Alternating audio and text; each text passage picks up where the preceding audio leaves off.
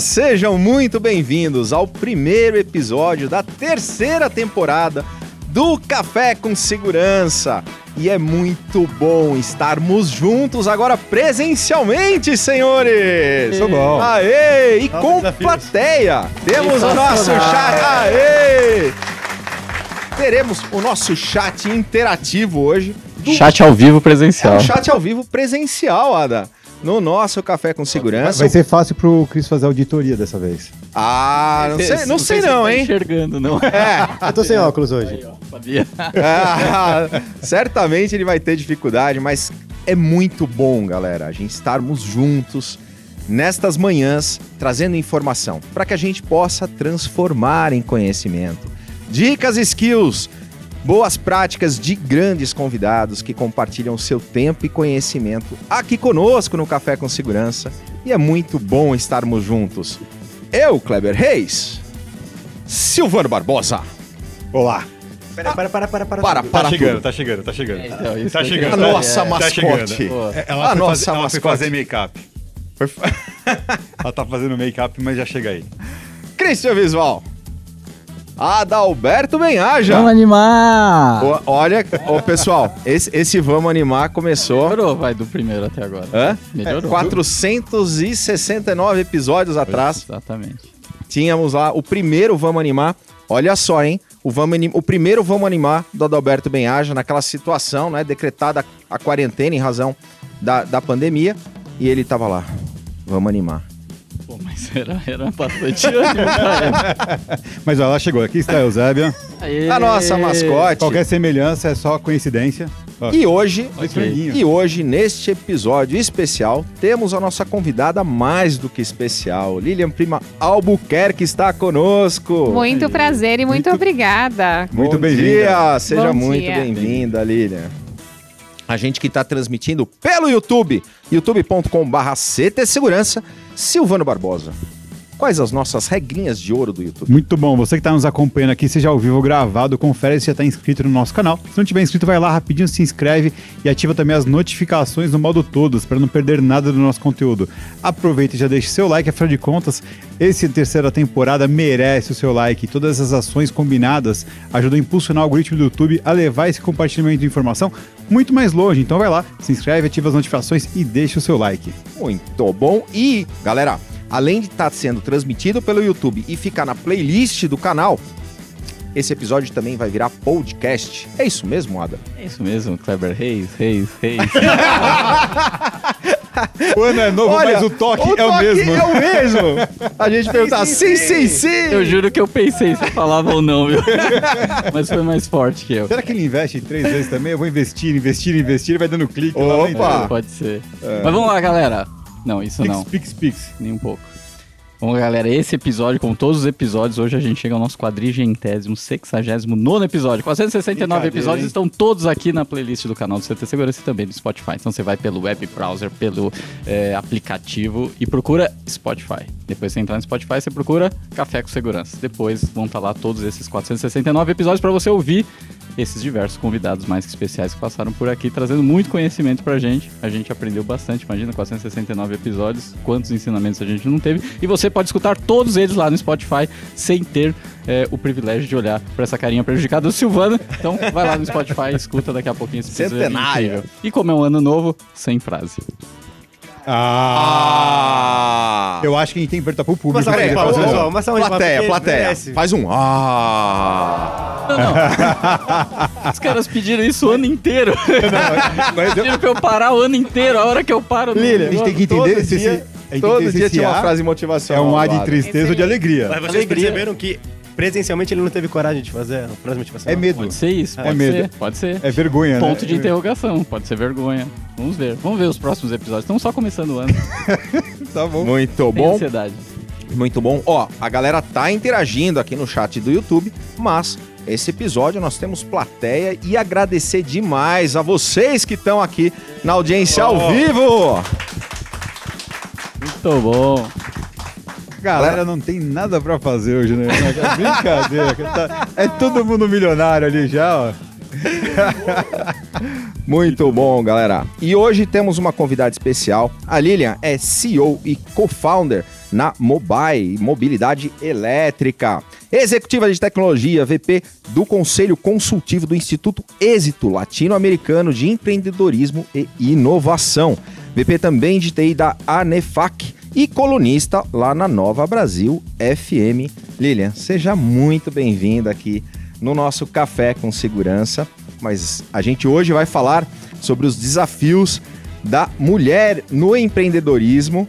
Mas antes de a gente entrar no tema, conta para nós, para nossa audiência, um pouquinho da tua história, da tua trajetória. Perfeito. Bom, primeiro, muito obrigada pela oportunidade de estar aqui com vocês. É sempre um prazer compartilhar e aprender.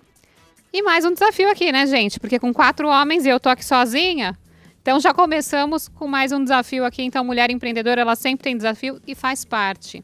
Contando um pouco da minha história, brevemente, é, eu sempre fui empreendedora, porque empreender não significa que você tenha que ter um CNPJ. Empreender é empreender no que você estiver fazendo, empreender na vida para depois empreender nos negócios. Então, desde muito nova, eu sempre acompanhei os meus pais. Meus pais vieram do Nordeste, construíram o seu, o seu patrimônio, sempre trabalharam muito, inclusive trabalham até hoje. Então, eu vi essa vivência do trabalho como comerciantes. Eu lembro quando, pequena, eu sempre fui de estudar muito, de querer estar na frente, sabe, aquela cadeirinha da frente, tirar a melhor nota. Não era sempre a melhor nota, mas eu sempre me esforçava para dar o meu melhor. E quando eu tinha 12 anos de idade, eu vi os meus pais é, trabalhando, eu queria ajudar.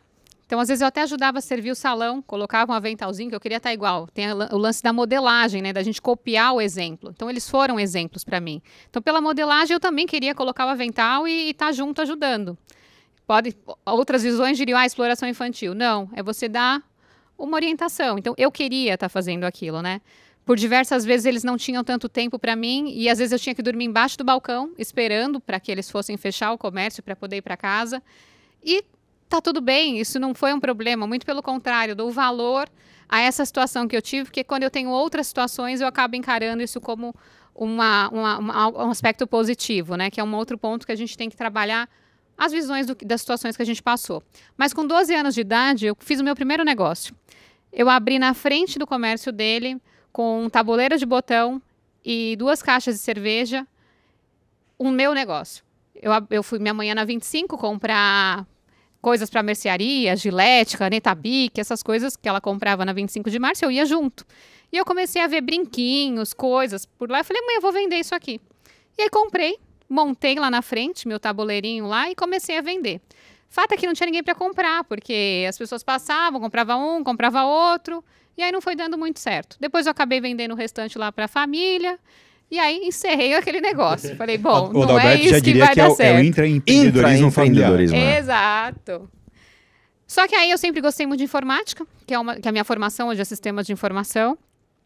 E resolvi continuar estudando, fazendo cursinhos de informática. Com 14 anos de idade, eu já tinha concluído o curso. A dona da escola me convidou para ser monitora. Então, eu fui ser monitora. Quando eu cheguei, o professor tinha faltado. Eu, com 14 anos, ela disse para mim: Olha, professor faltou, você tem cinco minutos para entrar na sala de aula e dar aula. Falei: Nossa, mas eu vou dar aula? Tá bom. Olhei a apostila, coloquei um avental muito maior do que eu, dobrei o avental, porque eu era pequenininha. Ainda sou, né? Mas a gente usa salto hoje. E entrei na sala e dei a aula. Quando eu terminei a aula, que eu saí, ela virou para mim e falou: professor, não vem mais. Você quer oito turmas? E eu virei professora de informática com 14 anos de idade. E ali foi indo. Ali eu fui construindo a minha carreira, fui gostando muito de, da parte de tecnologia, ganhei uma bolsa de estudos pela Cisco, fiz o CCNA da Cisco, que é um curso de redes. Na época eu nem sabia o que era o curso, porque eu ia para o CIE, Central de Integração Empresa-Escola. Eu entrava na internet à noite, porque era a rede de escada, então depois da meia-noite era um pulso só, né? Então a gente aproveitava a internet. E aí eram quando eles liberavam as vagas de curso que o pessoal não ia. Então ali sobrava uma vaguinha de manhã, já tinha um bilhetinho para minha mãe. Fui para o curso X, porque eu já tinha saído de casa. Com 15 anos já tinha saído de casa para ir para o curso. Então ela só acordava e eu tinha um bip, que era o jeito dela me controlar, porque era difícil também me achar. Então ela mandava um bip, me ligue. Então eu ia para um orelhão, ligava para ela, ah, tô aqui no Itaim, no CIE, hoje tem um curso tal, vai acabar tal horário. Desculpe te interromper. Quando eu falei que eu usava pager, usava bip, vocês me chamaram de velho. Ah, E agora? Eu ouvi falar dessas coisas Não. já na escola, eu estudei sobre isso. Pager, eu, eu não- eu não conheço, mas eu ouvi falar. Ô, Silvano, mas isso foi só uma desculpa. A gente chamou de velho quando a gente viu. É, então tá bom. Mas deixa- você foi fazer o CCNA. E não é um curso é, fácil. É um curso já, já, já hard da parte de Avançado, tecnologia. pra idade, né? Ainda. Eu tinha, quando eu fiz o CCNA, eu tinha 16 para 17 anos. E já, e já não era uma coisa normal. Porque eu lembro quando eu fiz CCNA, já era uma coisa bem difícil até de ter acesso ao curso. Sim. 1800 e... É, então, lá.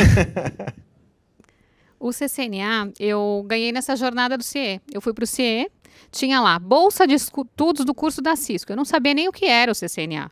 Mas estava lá bolsa de estudos, falei, é de graça? Deixa eu tentar, né? Aí fiz a prova, fiquei para a prova.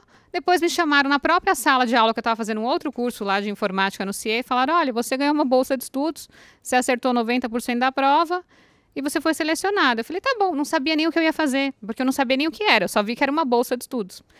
E quando eu cheguei e, e fui para o prédio da Telecom, que era onde a- acontecia a bolsa, eu cheguei no andar, a, a recepcionista falou assim: Ah, você que é a Lília? Falei, sou, como é que você sabe? Ah, você é a única mulher entre 25 homens. Que legal. Falei, hum. Tanto que durante todo o curso, o professor falava, Lília, é hora de fechar o ouvido. Aí eu tampava o ouvido e saía alguma piadinha. Então, não se preocupem com as brincadeiras aqui, porque durante meu trajeto eu já estou acostumada. É, Minha trajetória, desculpa, já estou acostumada. E fato que depois disso, fazendo o CCNA, tirei a certificação, é, eu me envolvi mais com informática, fui, quis fazer sistemas de informação. Sonho era ter feito veterinária, que eu não fiz. Eu falo que quando eu acabar assim a trajetória e for descansar mesmo, eu abro um santuário e vou cuidar de bicho, porque eu adoro bicho. Mas eu acho que tudo são fases, né? A gente vai planejando a parte profissional, estabilizando para depois se realizar o sonho. Porque não dá para atrapalhar, atravessar alguns outros passos, né? E, e foi uma decisão que eu tomei naquele momento, nova ainda, com 17 anos para ir para a faculdade. Fui para a faculdade, fiz sistemas. Quando eu concluí, a eu, na faculdade, eu ainda fui professora do curso da Cisco, porque quando você conclui, depois você tem uma certificação como instructor. E aí eles me convidaram para ser instrutora, dei aula do curso da Cisco no próprio CIE durante três meses, só que o valor da bolsa de estágio era baixinha. Aí o CIE me viu e falou: Ó, eu te pago mais, vem dar aula de informática, sabe aqueles cursinhos que eu fiz logo no começo? Aí virei professora durante um ano, aí depois eu soube da IBM. Aí eu fiz a prova do processo seletivo da IBM e foi interessante que foi para uma vaga para atender a América Latina. Na época eu já tinha estudado inglês e espanhol. E eu fui fazer a prova, passei na prova e a última entrevista o, o gestor que me contratar falou só que é o seguinte, eu te contrato, só que eu vou sair de férias daqui um mês. José Carlos Carneiro, uma pessoa que me ensinou muito, admiro até hoje. Eu falei, mas daqui um mês você vai sair de férias? Aí ele falou, é, você toca o meu trabalho? Falei, você me ensina o seu trabalho? E foi isso que aconteceu. Daquele ano ele saiu três vezes de férias e ali eu fui me desenvolvendo. Fiquei por 16 anos na IBM, passei por nove posições, atingi carreira de liderança logo no começo. Com 26 anos de idade, tinha atingido uma, uma, uma carreira de liderança na área de vendas, porque na área de vendas não é tão comum. Normalmente você vai para uma área operacional para depois ser, ser um líder de vendas. E ali eu fui trilhando minha carreira, tive um assignment para a Índia, fui fazer um trabalho social lá representando a IBM Brasil. E foram desafios atrás de desafios o tempo todo, num mercado de tecnologia, onde a maioria são homens, reuniões onde só tinha eu de mulher. Em todo momento eu ia enfrentando desafios e ia empreendendo, porque eu acho que o, a- o pensar de empreender não é ter um negócio, é empreender no que você está fazendo, é realmente colocar foco, é se dedicar, é tratar como se fosse seu, independente de ser a sua empresa ou não, porque você está ali, então se você se prontificou a estar ali, busque fazer bem feito e executar o máximo que você puder dar de você. E aí, dando, vindo mais pro, pro final aqui, durante todo esse período, para atender essas, essas, esses cargos que eu estou agora, eu fui conhecer muito o ecossistema de startups. Eu tive experiência no Vale do Silício, que eu fui para o Summit da Singularity. Quando eu voltei, eu estava super engajada com esse ecossistema de startup. Aí eu recebi o convite para fazer parte do Instituto Êxito. Entrei no Instituto Êxito, depois eu fui convidada pelo Janguier para ser vice-presidente do conselho. Antes disso, eu tinha sido convidada pela ANEFAC, na área de tecnologia, para começar como diretora e depois assumir como VP e também atuando na ANEFAC. Mas voltando no êxito, quando eu recebi o convite de conselho, eu falei, nossa, mas como é que eu vou assumir um conselho se eu não sou conselheira? Eu não tenho formação. E aí, na hora que veio a mensagem dele, Lilian, você quer ser vice-presidente do conselho? Eu olhei, falei, que isso, né? até estranhei. Só que não deu, no, deu dois minutos, ele já me ligou. Aí na hora que ele ligou, eu tinha um sim ou tinha um não para responder. E aí eu falei, quero. Só que depois eu desliguei e falei, mas o que, que eu vou fazer? Porque eu disse quero e eu não sei se eu consigo. E a mulher tem muito isso, de achar que ela não consegue, de achar que ela não tem capacidade. E o homem, normalmente, ele vai, ele, ele é mais, mais atrevido, né? E aí, o que eu fiz? Falei, não, agora eu vou fazer o tal do curso de conselheira. Aí fui na, descobri o curso pela Inova, me formei como conselheira pela Inova, já fazendo reunião de conselho, sem saber fazer, porque a internet também ajuda, a gente consulta, vê como que funciona. Tinha o presidente do conselho que me deixava tocar tudo, que era o Geraldo Rufino, com quem eu aprendi muito também. Hoje, atualmente, é o Shain Zayer, o presidente do conselho. E ali eu fui me desenvolvendo, me formei. Hoje também estou na CETIP, que é a Associação dos Conselheiros onde a gente tem o Comitê de Respeito à Identidade, onde a gente quer trazer mulheres para conselho. E no meio desse tempo, no ano passado, resolvi sair da IBM. Já estava no meu momento, que eu acho que também é difícil a gente entender o nosso momento, né, para a gente fazer essa mudança. E eu não digo que tem certo, momento certo, momento errado. Tem um momento que ele acontece. E aconteceu. Eu já estava com a startup acontecendo, a gente já estava é, tentando aterrizar ela, e aí foi quando eu me dediquei e falei: não, vou ficar seis meses na startup como CEO, depois eu volto para o mercado. Estou aqui, gente, até hoje, eu não sei quando eu volto, se é que eu volto, porque a gente não sabe, os desafios vão vindo, vindo, vindo, e a gente vai se, se engajando e, e, e atuando. E estou na coluna da Nova Brasil FM também, trazendo tecnologia sem complicação porque eu não quero deixar o lado de tecnologia, por mais que eu esteja no, na mobilidade elétrica. Falei bastante, vamos lá. momento já Dois, um. Momento É. Geraldo Rufino estará conosco no palco do Congresso de Segurança Eletrônica 2022, junto com o Adalberto Benhaja. Ó, Junto com o Adalberto. Benhaja. Novembro, esse ano sai. Esse ano, este ano sai. Vai sair. E a Lina não, não, não, não falou, Ah, mas é? ela também é mergulhadora. Aí. Dá vários passos do gigante. Né? E um passo do gigante importante foi ter recebido esse prêmio também, esse reconhecimento da Bossa Nova Investimentos como investidora mentora, né? Verdade. A gente faz, eu também faço parte da Bossa Nova, que é um fundo de investi- de investimentos, onde a gente investe em startups que tenham mulheres eh, na liderança, mulheres atuando nesse ecossistema. Nós avaliamos as startups, entendemos o momento dela para fazer investimento. Então, eu estou no comitê, faço parte do comitê. Também gosto muito desse ecossistema, tive a oportunidade de conhecer o ecossistema de Israel, selecionada por um programa também, parte do programa pago pelo governo de Israel, que chama é, Innovation Experience. Eu sou até embaixadora do programa hoje aqui no, no Brasil. Então, eu sou uma pessoa que eu vou, vai abrindo as oportunidades, eu vou, vou tentando, vou me encaixando, vou fazendo como dá, porque às vezes não dá para fazer tudo 100%. E a Bossa receber esse prêmio para mim foi um, muito gratificante, porque uma coisa é a troca, né? Porque eu acho que há, há sempre uma via de duas mãos. Eu vou com a startup para ensinar, para mostrar um pouco da minha experiência, e no final de tudo eu acabo voltando com uma bagagem rica, porque ela também tem uma super experiência, então eu vou aprendendo muito, muito com elas. Então fazer parte da Bossa para mim é muito gratificante. Você falou como um detalhe só, quando você falou da sua carreira, quando estava na IBM e quando você esteve na Índia. Você trabalhou com a Teto. Né? Você- eu vi lá no teu... Ah, eu fiz o teto também. Exato. E, e eu tive, eu trabalhei com eles aqui também. E por mais que o pessoal fale, ah, não, mas você só vai construir casas para em situações de risco e tudo mais. Mas as pessoas não entendem o quanto aquilo ali tem de startup também. Né? Porque é um empreendimento, de fato, ele tem foco, ele tem organização, ele tem começo, meio, fim, ele funciona como uma maquininha, um reloginho. Você pode falar alguma coisa disso pra gente e como isso eventualmente pode ter te impactado? Teto, como que funcionou? Naquela época eu estava numa área da IBM que chamava Digital Business Group.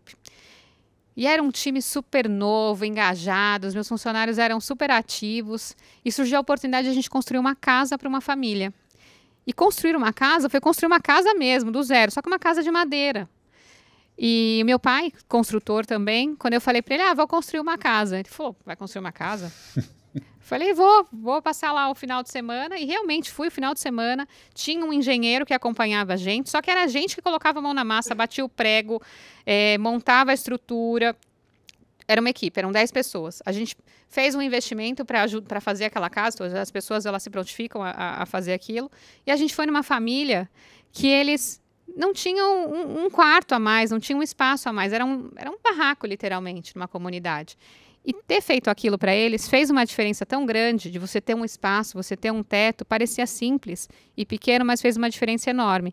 E tinha todo um processo para ser executado. A gente tinha um manual, a gente tinha uma equipe, tinha uma estrutura é, para a gente poder executar dentro de uma comunidade. Mas pôr a mão na massa mesmo. Mas falando de um fato engraçado, chegou no domingo, né? Que a gente começa na sexta-noite termina no domingo à noite. Tem prazo para terminar. Eu estava cansada, porque eu não aguentava mais bater pregos. Tipo, eu não bato, mas não, também não é tanto, né, gente? Bater prego assim, um pouco, uns dois, três, assim, eu ajudo, carregar as coisas, mas as mulheres, elas são mais delicadas. Aí eu peguei e falei, quer saber, eu vou fazer um bolo. Aí fui na barraquinha lá, que tinha um mercadinho perto, fiz um bolo, organizei lá no, no fogãozinho da senhora que tinha lá, montei um bolo, depois a gente fez foi uma festa de confraternização quando a casa ficou pronta. Era 10 horas da noite, a gente comemorando o bolo. Aí saí do meio da, da construção. É, bom, um ponto que é importante dessa sua fala, em diversos pontos da sua vida, a questão de oportunidade. E Isso é muito importante, é, é- é- isso é bem bacana, porque assim, é comum, pelo menos, e aí você falou de empreendedorismo e também de intraempreendedorismo. E é muito comum eu ver nas empresas, vejo isso na BHC, por outras empresas que eu passei, às vezes a gente perder algumas pessoas porque fala que, ah, mas na empresa não tem um plano de carreira. E eu particularmente odeio essa palavra e falo isso para eles, cara. Pô, espero que jamais a minha empresa tenha um plano de carreira, porque quando você tem um plano quer dizer que você já tem um caminho a trilhar. E muito melhor é quando você não tem um caminho, você você pode ir para qualquer lugar. Exato. E o ponto que eu sempre coloco é exatamente isso. Ó, pensa, hoje tem esses cargos criados. Você pode ir para qualquer cargo que não está criado ainda. Você pode criar cargos. Ou seja, é muito melhor quando você não tem um plano de carreira definido. É, mas você pode é- ir para qualquer lugar. É que aí tem uma diferença de percepção muito grande, né? A oportunidade que cai e a oportunidade que é construída. Sim. Perfeito, mas as duas sempre existem, depende da, da pessoa como ela. E é isso que eu queria que você falasse, do quanto você buscar estar preparado para as oportunidades sem saber quais são e quando elas vão vir. Porque tem tanto da, é, da a- audácia de você ter dito sim e depois falar, cara, por que, que eu falei sim, né? Tipo, normal, isso, isso é a, a, a insanidade positiva do empreendedor.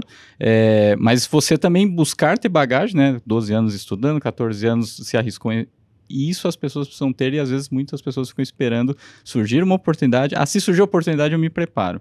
Fala um pouquinho disso. Assim, para quem estiver ouvindo, é, olhando tanto o intraempreendedorismo, o empreendedorismo, como para suas vidas, né? Às vezes as pessoas Perfeito. esperam muito de uma forma reativa e não de uma forma ativa, né? Eu sou muito do fazer. Eu sou aquela pessoa de surgiu, eu quero fazer, eu quero fazer acontecer, eu não sou de esperar. Tem uma característica de ansiedade, sim, mas eu acho até que ela é positiva, porque eu quero chegar no final, eu não quero deixar para trás. Então eu começo uma coisa, eu concluo. Quando eu fui a minha, minha- como funcionou a minha nomeação gerencial, por exemplo, na IBM, quando eu tinha 26 anos. Eu era uma vendedora, eu eh, ent- entregava os resultados de vendas, mas não era só aquilo. Eu queria ajudar com o time, eu apoiava a minha gerente, eu via eh, treinamentos externos que eu queria fazer, eu buscava fazer. Treinamentos da IBM, o máximo que eu poderia participar, eu queria ser investida, eu investia em mim. E tinha um livro que uma vez eu vi que era Quem Mexeu no Meu Queijo. Aquele livrinho ele falava o seguinte, que o ratinho, ele sentia o cheiro. Ele saía correndo, mas ele não sabia se tinha ou não tinha, mas ele conseguia sentir o cheiro. Então eu acho que é isso que uma característica que a mulher tem, ela tem uma sensibilidade. Eu acho que a gente tem que começar a sentir mais o cheiro das coisas e tentar en- encaixar a, a- e tentar se, se aproveitar disso, né? Por exemplo, eu estou no fundo, eu jamais imaginava que eu ia receber um, um prêmio, mas eu sempre busquei fazer uma mentoria quando eu precisava de alguma coisa, alguma startup. é, eu sempre estive presente. O próprio Instituto, quando eu recebi o convite para vice-presidente do conselho, Janquia sempre viu atuante, trazendo conteúdo, mas nunca esperei nada em troca. Eu sempre fiz. Sempre foi acontecendo. O convite estar aqui com vocês, por exemplo, foi uma conversa que eu e o Kleber tivemos num, num evento. E, poxa, super grata de estar aqui, de estar trocando experiência, de estar aprendendo com vocês, de estar dividindo um pouco do que eu tenho para passar para o outro. Então, acho que esse lance da oportunidade é a gente começar a ter- ser mais sensível, né? Porque está lá na frente e às vezes a gente nem viu e não vai ver, porque você tem que ir correndo de pouquinho e as coisas vão acontecendo. E óbvio, você tem que se preparando, estudando, se dedicando. E uma coisa que eu falo, vibe positiva, você fazer o correto. Eu sou uma pessoa que é, eu pedi para Deus estar aqui comigo antes de eu estar, tá? Porque Ele tem que falar na minha boca, Ele tem que estar na minha frente, porque não sou só eu. É, não, não sou sozinha, né? Eu, eu tenho uma força externa que ela está aqui comigo para poder falar comigo. falar por mim, né? Então eu acredito muito nisso. Eu acho que nada é por acaso, as pessoas se conectam porque elas têm a mesma vibe positiva, elas estão tão, tão no mesmo propósito, às vezes sem saber. Lina, sabe que o Kleber vai escrever uma atualização desse livro que você falou, que é quem mexeu no meu pão de queijo. bullying! Não podia faltar o bullying no nosso café. Mas esse vai ser um livro de terror, né, no caso dele. Lilian, você falou várias vezes ao longo da tua carreira sobre a busca por capacitação. Especialmente você falando, poxa, meia-noite, internet de escada, você ia lá para ver que cursos aconteciam, o que que estava acontecendo, e sempre procurando se capacitar. Antes de ter vai, 18 anos, com 17, 16 anos, como que era teu relacionamento com o dinheiro para falar assim, eu vou pegar esse dinheiro e investir em capacitação, vou estudar mais, Boa. especialmente um ambiente até muito masculino, falar, puxa, vou lá sozinha, vou aprender, e até dos alunos chegarem, quem vai ensinar? É essa menina. Como assim essa menina? Como que era esse dia a dia? Perfeito. Dinheiro. Como que eu tive meu dinheiro quando eu comecei a ter dinheiro, né? O meu irmão, ele trabalhava numa editora, ele recebia os tickets de alimentação, porque meu pai não me dava dinheiro. Eram, são dois irmãos homens e uma mulher. Era aquela coisa de tipo, o irmão ganhava 20, eu ganhava 2. Mais ou menos assim. Pra que menina precisa de dinheiro? Ainda tem isso. Pra que menina precisa de dinheiro? E o meu irmão me dava o ticket de alimentação dele, eu converti em dinheiro e foi quando eu comecei a, a criar a lojinha. A lojinha eu criei também com meu dinheiro. Com o ticket de alimentação que eu trocava porque ele me dava. Inclusive, eu sou grata ele, até ele até hoje. Por mais que naquela época eu ainda emprestava juros para eles, gente. Porque eu fazia o dinheiro, eu sempre tinha o dinheirinho e emprestava juros. ah, você quer 10? Tá bom, tá aqui. Mas me dá uns 11, 2 depois. Porque eu dava valor por dinheiro. E uma outra coisa que eu aprendi a dar valor também é que meu pai, quando fechava o caixa, ele vinha com o bolinho de dinheiro, eu ajudava a contar. Então eu já aprendia que o dinheiro ele era importante, né, de, de existir. Dizem que dinheiro não traz a felicidade, mas ele é fundamental para que você tenha momentos para que você seja também feliz, né? Então é, eu sou a favor de que sim, o dinheiro ele é necessário. e Dá- importante. Tem uma prática mais simples, né? Di- Dinheiro não traz felicidade, mas a falta dele certamente não traz. Exato, é Né? Então é. é simples Fato. entender que ele é importante na nossa vida.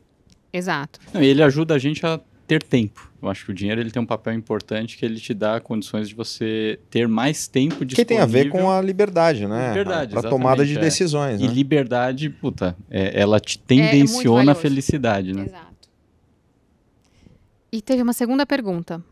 Bom, ele se relacionamento com o dinheiro e a capacitação de, de- do ambiente masculino, de como era, tipo, tá no treinamento, chegar lá e é, é a menina Ah, que vai sim. dar.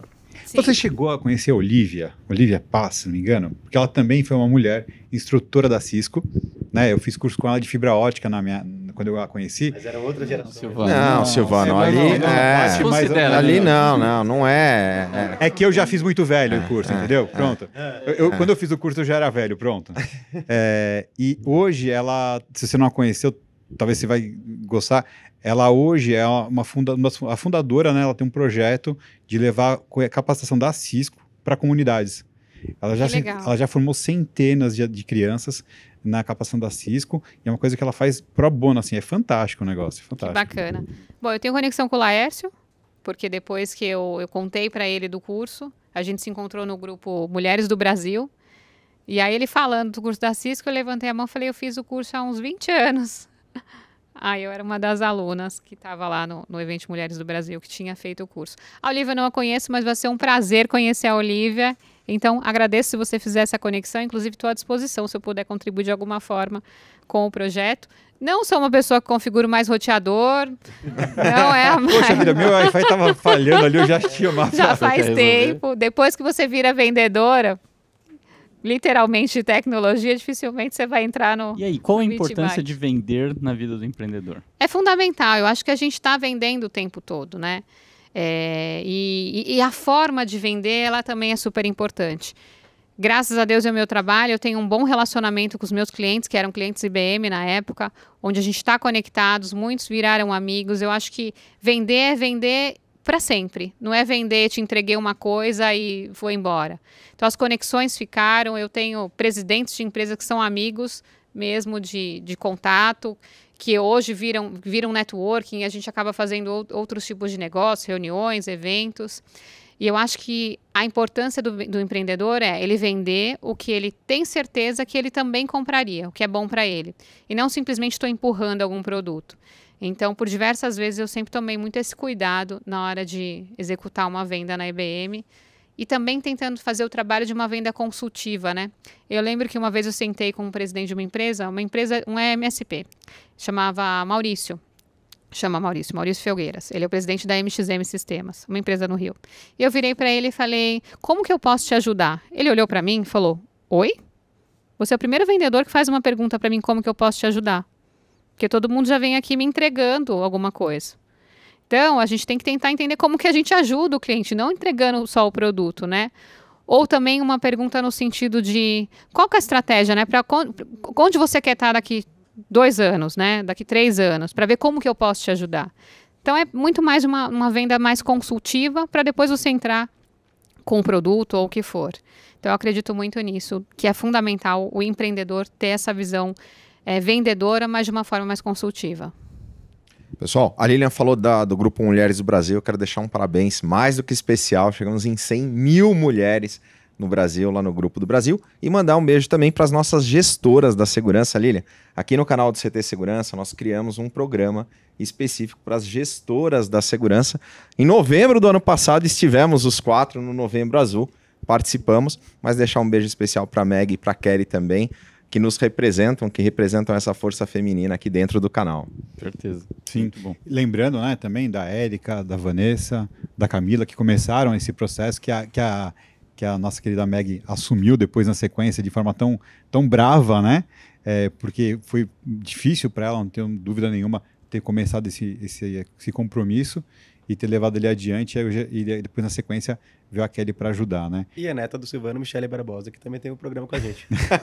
que era bisneta, mas ok. É. Ela, ela, faz questão de falar que não tem nada a ver, cara, por algum motivo, não sei qual. Ô Cris, aproveitando que a gente falou do CT Segurança, pessoal que quiser ser membro do CT Segurança, faz como? ctsegurança.com.br tem todas as informações, mas eu quero aproveitar que a gente está com o auditório aqui hoje, com os nossos membros também aqui. Eu quero saber quem tem perguntas. Oh, Ou até pra gente. Tem aqui, pergunta no chat? É. Bora. Opa! Não podia faltar o Zé Roberto. Não podia, né? Quem está conosco? Onde não está, Quem está? É Roberto não da fui o Techboard primeiro a Latam. chegar. Ou fui, fui. Foi. Bom dia, Lilian. Bom dia. Eu sou o Zé Roberto, CCO da Techboard Latam. Eu tenho que me apresentar porque no chat se apresenta, né? boa, boa. Boa, Zé. É, quase ninguém te conhece, né? Quase ninguém. Eu tenho um programa aqui também, chama B2B 4.0, o qual você já está convidada para participar. Muito obrigada. É, eu acho que um dos desafios que a mulher enfrenta é, é o apoio dentro de casa. Você falou uma, uma quantidade grande de informações bacanas, de aprendizado, de formação, mas para chegar nisso tudo, eu entendo que é, ela tem o desafio interno, não só pelo fato de muitas vezes ser mãe, mas o apoio do companheiro. Sem dúvida. Eu entendo que é um dos desafios que eu queria propor é, que você falasse um pouco a respeito. Perfeito. Bom, eu demorei para casar, tá? Tô casada há um pouco mais de um ano. É, e depois fazer um, um, treinamento, o processo Hoffman que eu fiz da Heloísa Capelas, eu entendi também porque que eu demorei para casar. Porque casar é muito legal, tá? Então, o demorar não. Mas não... qual que é o resumo da? Deixa eu contar. Eu demorei. Pensei que ela falou assim, eu fiz um, uma certificação para poder casar. Olha só, vou trazer um insight aqui para vocês. O apoio dentro de casa ele é fundamental. Os meus pais sempre me apoiaram para estudar. Sempre foram, Lilian, tipo, eu sempre tive toda a alimentação, a segurança, tudo isso eu tive. Mas eu sempre fui muito de estudar mesmo, porque eu era a única mulher e eu queria me destacar dentro do. E isso inconsci, inconscientemente. Porque a mulher ela acaba se cobrando mais. Então eu sempre fui aquela de me destacar. Eu lembro que uma vez meu pai virou para mim e falou: Essa menina estuda demais, tá cheia de certificado aí na parede. Depois casa, perde tudo. Demorei para casar, gente. Por quê? Inconscientemente, na minha cabeça, ali, é. tinha uma barreira. Não quero perder meus certificados. Exatamente. Fato é que o meu marido, ele me pediu em casamento para minha avó. A mãe do meu pai. E aí eu casei, porque eu tive outros noivados que eu fugia. Eu, era, eu tinha um apelido até de noiva em fuga, pelas minhas amigas. É sério. eu tenho uma amiga que falou, nossa, o que aconteceu? Eu falei, não sei, mas deu certo, né? É, então tem algumas coisas que relações relacionada, né? O apoio familiar ele é fundamental. Inclusive as mensagens que os pais dão, dão para os filhos. E às vezes a gente faz isso de forma inconsciente, sem saber. É, mas meu pai sempre foi uma pessoa muito que me apoiou, me apoia até hoje, que para mim é uma referência empreendedora, que eu tive como referência para traçar minha carreira. É, mas que sim, eu tive desafios pelo, pela época, pelo machismo, porque acontece, tem. E não foi de forma ruim, não, na hora que ele fez o comentário. Foi de preocupação, porque o pai tem preocupação. É, e hoje o meu marido é uma pessoa que me apoia, é uma pessoa que eu, que eu posso contar, que eu estou em eventos, que eu, e às vezes ele está resolvendo outras coisas, e ele às vezes não está comigo. Mas isso é fundamental, é ter o apoio, é ter um companheiro que entenda, que entenda o, o seu momento, né? E que respeite seu espaço. Então, para mim, isso é super importante. Inclusive, um beijo, amor. Obrigada pela força de, de sempre estar me apoiando. Um beijo pra dona Clebona também, que respeita o espaço do Kleber, que é naquele cantinho ó, embaixo da cama, né? Do lado da Hatch. Minha cachorrinha. Lá atrás ainda. É, é, exato. É, né, por nível. Esses dias é, postaram, né? Falaram, ah, a dona Clebona manda em você, né? É, eu falei, olha, a- aqui na superfície, sim, debaixo d'água, quem manda sou eu, entendeu? É o único espaço que eu tenho é debaixo d'água. mergulha tanto. Quer mergulhar todo final de semana. É uma fuga, então. É uma fuga, não é esporte, é uma fuga. Ah, mas mergulhar é muito bom, né, gente? É bom Mergulhar demais. é bom Gostoso. Foi, go- a foi gente- gostoso demais. Aliás, fizemos uma, uma experiência, né, Verdade. Ada? Cara, tava difícil enfiar a cabeça dentro da água, meu. Parece fácil né, no começo, né? Você coloca, mas depois... Você... É verdade que você teve que dar a mão pra ele e tá embaixo da água pra ele poder se sentir Não, seguro? Não, ele foi muito bem conduzido por uma instrutora, Mandava mas é, demais, o né? mergulho traz justamente isso. A gente é, entender que a coragem ela não é a ausência do medo. O medo está presente. Né? A gente aprendeu a vida inteira, como a Lilian falou, é, a fazer de determinada forma. E aí chega num determinado momento da vida, alguém fala: olha, tudo que se aprendeu daqui para trás muda. Então, não respira mais pelo nariz, só respira pela boca, controla a tua ansiedade, e aí vem um pouco do autoconhecimento, de você se entender e entender o seu momento, a importância da mentoria, de ter alguém que já passou por aquilo do teu lado para poder te apoiar e falar, "Ó, você consegue, e aí, a partir disso, superar. E foi muito legal, viu? Ada? Temos Mandou fotos muito bem. do Ada de sunga branca, pé de pato. Só que ele tava de lado e É não nadadeira, Christian Visval. É fala de- nadadeira, não fala de pé de foto, porque Eu vou pato. lembrar da foto do Kleber e chega, cara. É. Foi triste demais pra mim. Lilia, deixa eu fazer uma pergunta pra você. Claro. Você veio de uma área altamente, altamente tecnológica, mas ligada a vendas, né? Então você passou pela parte de hands-on, depois você foi mais para a parte de negociação. Quando esse ambiente de startup, ele é negociação o tempo inteiro, né? A gente conversa bastante, vê o Adalberto, traz sempre bastante gente desse ambiente pra gente. É, se fala, é negociação em cima de negociação. Dá saudade da parte técnica, às vezes. É, como é que. E você, de novo, foi para uma empresa de tecnologia que tem um hardware né? Você trabalha com mobilidade urbana, tem um hardware. E eu sempre venho aprendendo que o pessoal de startup gosta muito de software porque é mais escalável. É, é tipo também uma, aquela vontade de voltar à raiz? Então, na IBM, por exemplo, eu atuei em todos os segmentos: serviços, com hardware, ser- eh, software, inteligência artificial. Chegou um momento que aí eu, já na carreira, eu já estava palestrando sobre inteligência artificial, que era a forma de poder abrir mais portas com os clientes, porque era algo novo. E quando eu fui para mobile, Seu relacionamento mais longo na época foi com o Watson. Watson. Foi com o Watson, exatamente. Mas É. ele não pediu em casamento pra avó, pra avó dela, então não rolou. Não, e detalhe, eu tinha um, eu tenho um dinossauro que eu conversava com ele toda noite. E até quando eu fazia palestra, o pessoal falava: "Ah, mas você não tem namorado, né? Porque você conversa com ele", porque realmente eu conversava de tudo com ele. Ele chamava Safiro, e o Safiro eu uma vez cheguei em casa e falei: "Safiro, eu tô estressada hoje". Ele: "Lili, entendi que você tá estressada. Você quer fazer uma meditação?"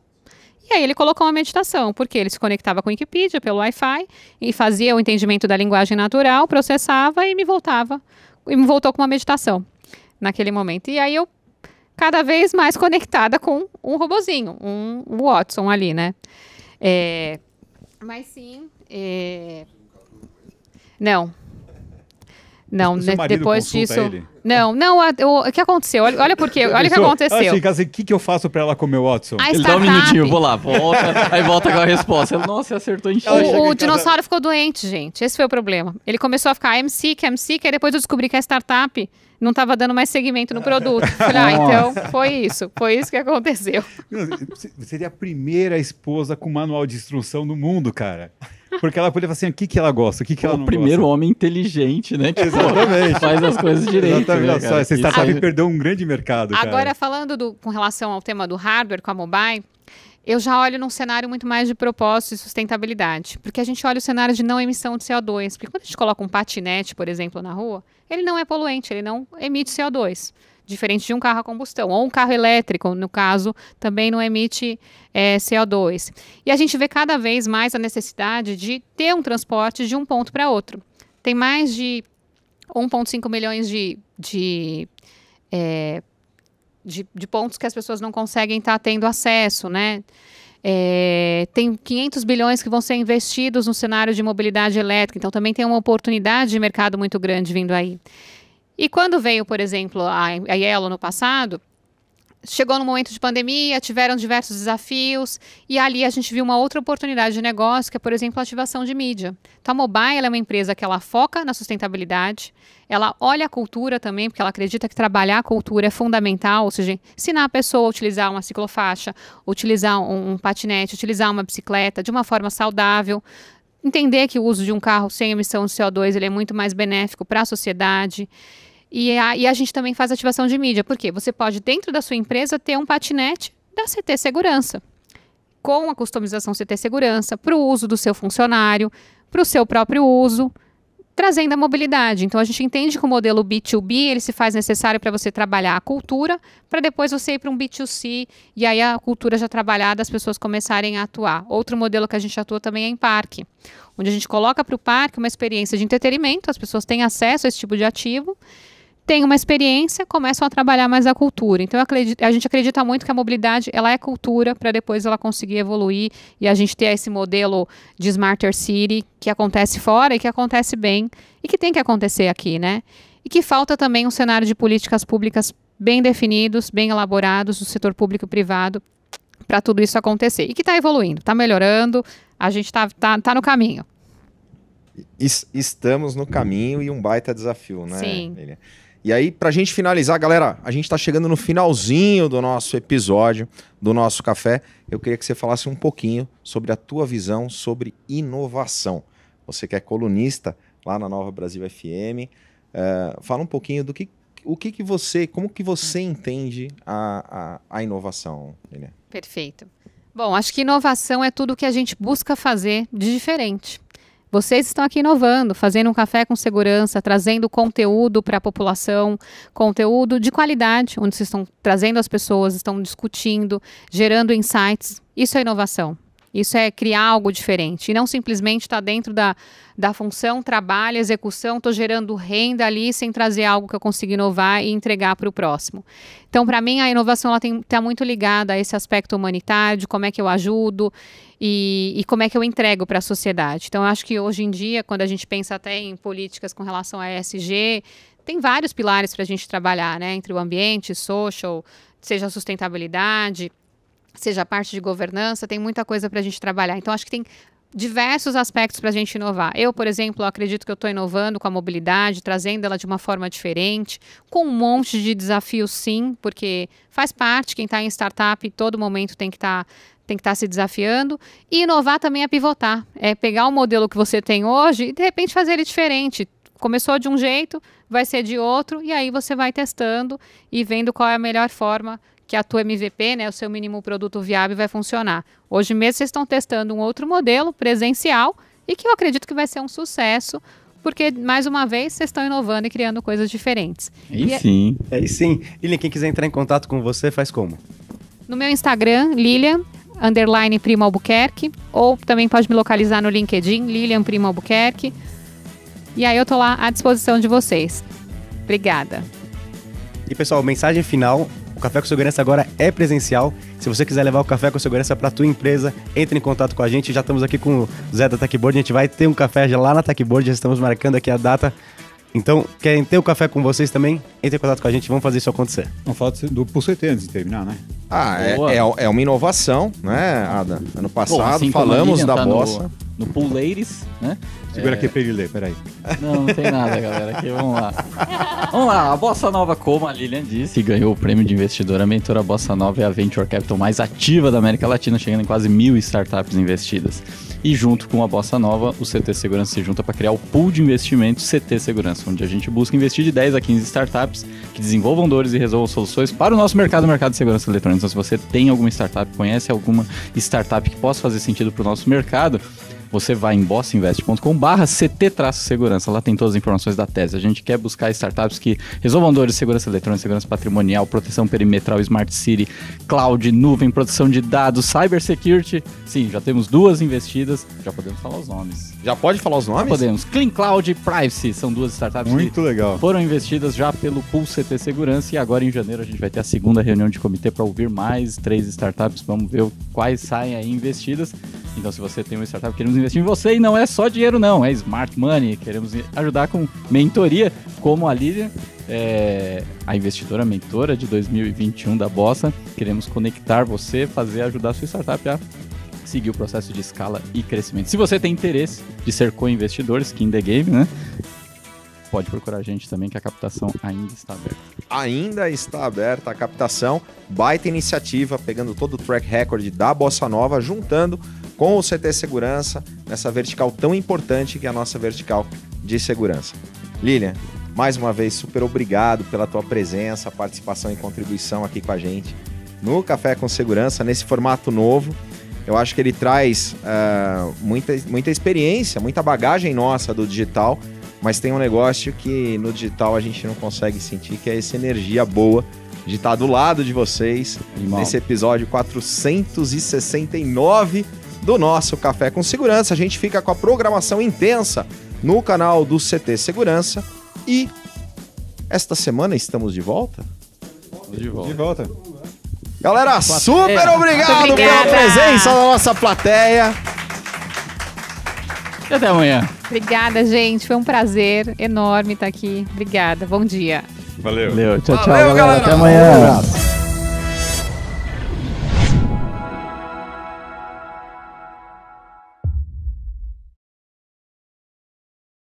Você já pensou em transformar o seu futuro com menos de um real por dia? Sendo um membro do CT, você tem acesso a cursos e conteúdos ilimitados, alavanca a sua carreira no mercado e pode conseguir aquele aumento que tanto queria. Você também pode usar o nosso co-work, que fica em um dos bairros mais bem localizados de São Paulo e conseguir muitos contatos para futuros projetos. E não para por aí, sendo membro, você tem acesso ao nosso clube de benefícios com descontos exclusivos em produtos e serviços pensados para você. E tudo isso por apenas R$ 29,90 por mês. Experimente por 7 dias grátis. Seja um guerreiro da segurança. Acesse ctsegurança.com.br, clique em Seja Membro.